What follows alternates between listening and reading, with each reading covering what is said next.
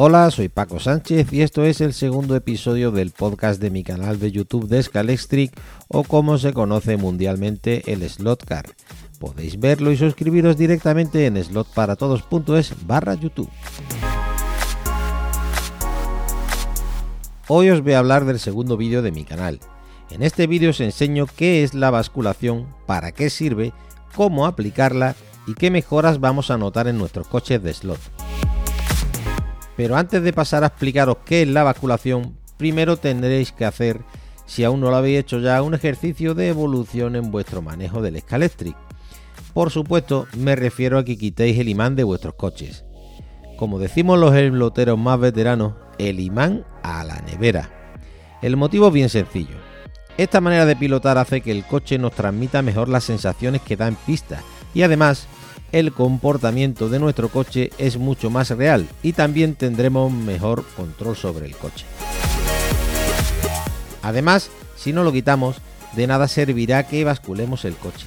Es más, a mi parecer, bascular el coche con imán solo empeoraría el comportamiento del mismo. Después de daros la chapa con el tema del imán y una vez estéis decididos a aprender qué es la basculación, no hace falta que os vayáis al canal para saberlo, que yo os lo explico brevemente. Aunque una imagen vale más que mil palabras y por supuesto, después de oír el podcast si queréis aprender con más detalle, lo ideal es ir a ver el vídeo, que para eso es este podcast al fin y al cabo.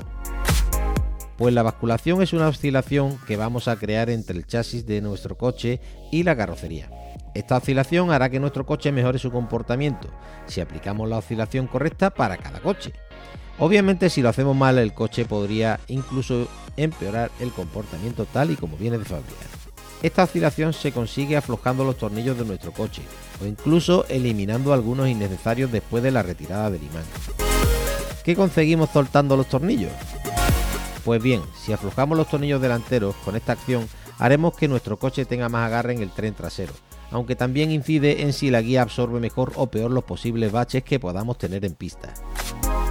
Si aflojamos los tornillos traseros, conseguiremos que aumente la influencia de la guía.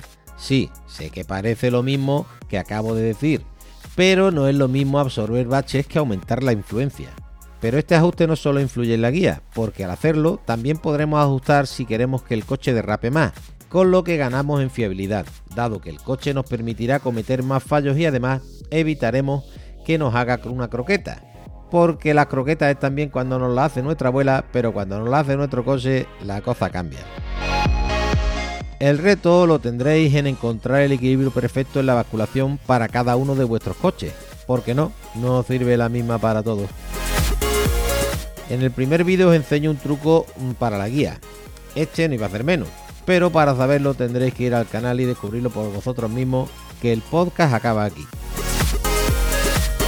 Y esto ha sido todo. Gracias por el tiempo que habéis dedicado a irme. Por supuesto, os dejaré los enlaces pertinentes en las notas del podcast.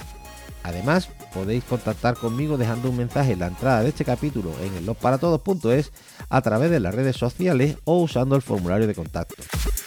También podéis apoyarnos comprando en Amazon desde nuestro enlace de afiliados en amazon.slotparatodos.es. Sin más, un saludo y hasta el próximo podcast.